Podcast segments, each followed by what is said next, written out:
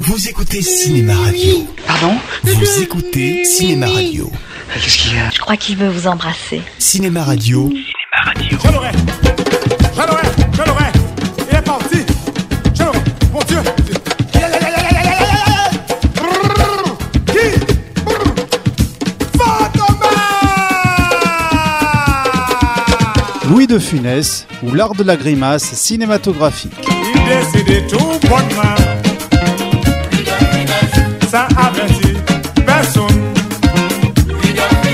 Et même les acteurs de cinéma Aux Antilles ça fait nous la peine Second épisode, publicité et doublage de films.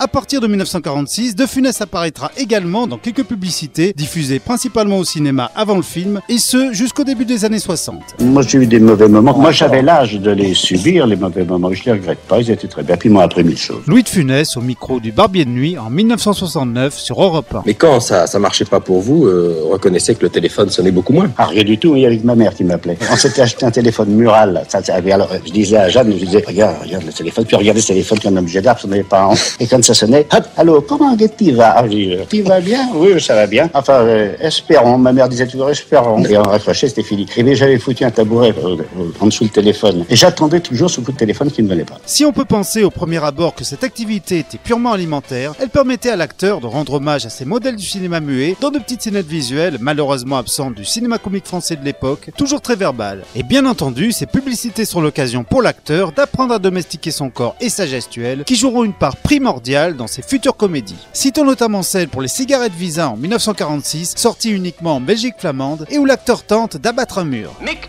Approos. Mikt Approos. Rookt Visa. Puis ce sera pour la brillantine Cadorissin en 1947 que Louis interprétera un joueur de cartes en compagnie de son futur interprète de la soupe aux choux, Jean Carmé. De pique. C'est à vous, monsieur Duret. De pique. Trois. Trois cadoristes. Quand je vois les cheveux cadoricinés, excusez-moi, je suis en la tête. La brillantine cadoricin rendra vos cheveux beaux et sains. En 1950, il campait un personnage assez proche des héros du cinéma comique muet, s'acharnant sur une pauvre voiture dans une pub Volkswagen.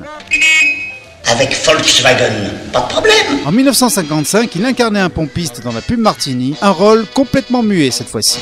Avec Martini, Martini, Martini, le monde entier chante et sourit. On envoie de New York à Paris. Y a rien de meilleur qu'un vrai Martini. Et si vous voulez régaler vos amis, offrez un Martini. En 1957, Louis commençait déjà à se faire un nom dans le cinéma et de ce fait était cité sous son propre nom dans ce public reportage consacré au Salon des Arts Ménagers, qui en profitait également pour faire la pub de son film de l'époque, où il tenait la vedette. Ils sont en vérité les rois de ce 26e salon, triomphe du bouton et de la manette. Mais dans ce monde de la précision, il y a encore de la place pour un poète farfelu comme Louis de Funès, qui apparaît comme un cheveu sur la soupe. Vous noterez au passage l'incroyable misogynie du commentaire du speaker, discours que n'auraient pas renié les personnages de la série Mad Men, critique du machisme dans la publicité des années 50. On a chanté jadis les mains de femmes, mais pour parler le jargon d'aujourd'hui, elles restent toujours valables. L'art ménager consiste à les préserver des tâches pénibles. Le fil électrique, dispensateur de chaleur et de froid, est le nerf de la maison moderne. Mais De Funès pense fort justement qu'une maison sans femme serait une maison sans âme.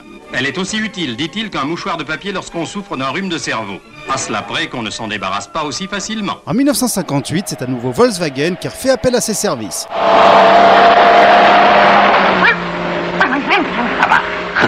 Avec Volkswagen, pas de problème. Et en 1960, pour la même marque, Louis incarnait un alpiniste pour une pub diffusée une fois de plus en Belgique.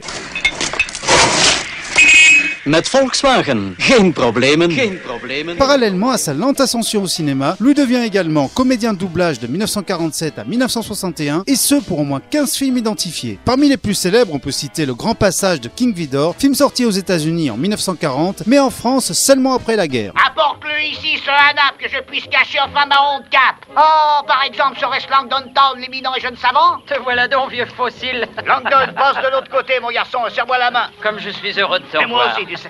Tiens, donne-moi ça, je vais le lui passer. Tu es sûr qu'il a encore envie de boire, Cap Tu as toujours des idées cocasses, Langdon. Que lui as-tu fait Tu lui as flanqué un coup de pied Non, j'ai dit simplement en public ce que je pensais. Comment se fait-il que tu reviennes à l'époque de la chasse aux cerfs Eh bien, j'ai souvent dit ce que je pensais en public, moi aussi. On m'a reproché des dessins, vois-tu Quelle est l'odeur que ton putois ne pouvait pas supporter Celle du puritain ou du pâté Du pâté. Oh, Langdon, je suis déçu par ton ignorance. Les moustaches des putois, on les pointe en l'air. Et là, il a fait attention, vieux. Pourquoi faire, dis-moi, mais tout le monde sait que Clinguette est un tyran et un escroc Je ne moisirais pas ici si ce brigand n'avait cherché à taxer mon vieux père de la moitié de ce qu'il venait de pêcher En 1952, il double un patron de bar dans l'affaire Ciceron du grand réalisateur Joseph N. Mankiewicz. C'est vous le patron Oui, monsieur. Je cherche un de mes amis. Il est peut-être dans un salon privé. Avez-vous des salons privés C'est occupé. Par lui, probablement. Je veux seulement. Désolé, il ne veut pas être dérangé. Mais nous avons rendez-vous. Désolé, prenez cette table, je vous prie.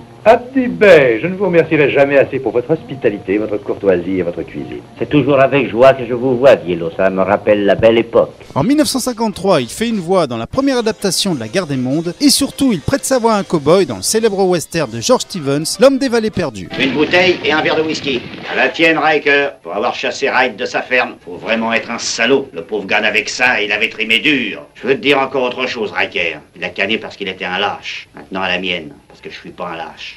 Tu peux courir pour m'avoir. Y en a-t-il dans votre clique qui veulent se joindre à moi Et vider un whisky à l'indépendance du plus grand des États de toute l'Union En l'honneur de l'indépendance et de la souveraineté de l'Alabama. En 1954, il double déjà un gendarme avec sa célèbre voix provinciale de l'époque dans le succès du cinéma italien Amour, pain et jalousie avec Vittorio De Sica comme acteur. Je t'ai fait venir de suite parce qu'il s'agit d'une chose très confidentielle. Le carabinier doit savoir conserver un secret même si lui en coûte la vie. Bravo, écrit. D'accord. Saliena, le... Le quoi Quoi, le quoi La date. Ah, la date. Objet de quoi Démission. Démission La vôtre Oui, démission, la mienne. Bah, c'est dommage, c'est bien dommage et je suis de tout cœur. Merci. Le susnommé Melchior Carotenuto, chevalier de Saint-Antoine, fils de Feu Gérard et de Rosa Sartoris Conamiglio. Sartori, ça va parce qu'on a migré, on s'en fout. Ma Hein. mère, c'est autant que le père, je tiens à ce que le commandant connaisse ma famille. D'accord. Né à Sorrente, le 14 mai... Tiens, le mois des taureaux Comment ça, des taureaux Mais c'est le signe des taureaux, non Tu veux dire le signe du taureau Ah, On dit des taureaux. Non, du taureau D'accord. 14 mai de L'an 1901, commandant la... 1901, Oui. 54 ans Oui. hein On vous les donnerait pas, non Il doublera d'ailleurs deux autres films réalisés par l'acteur-réalisateur italien, à savoir L'Or de Naples et Jugement dernier. En 1957, il double l'acteur Sam Leven dans La femme modèle de Mankiewicz et un charlatan dans La loi du Seigneur de William Wyler. Je rembourse à deux contre un. Toute personne qui saura deviner dans quel coque est le petit pois. Commençons. Petit, retire ton menton de la planche, je pourrais la renverser. Regardez, il n'y a rien sous cette coque, rien sous cette autre coque, et il y a ce petit pois devant vous. Je pose cette coque dessus, je déplace vivement les coques, faites bien attention. À présent, où est l'illusoire petit pois Ah Bon, je paye. Tenez, un dollar, 50 cents, 50 cents, 2 dollars petit. Voudrais-tu décamper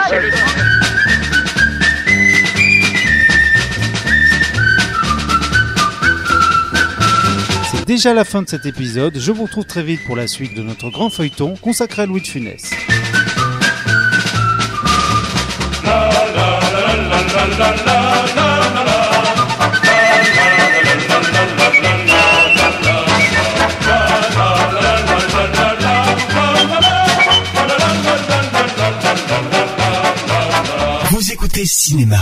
On l'appelle Notre-Dame des courants d'air. Cinéma Radio.